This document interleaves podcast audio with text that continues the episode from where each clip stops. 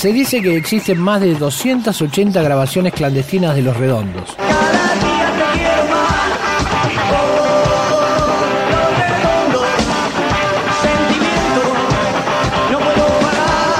archivo.rock.com.ar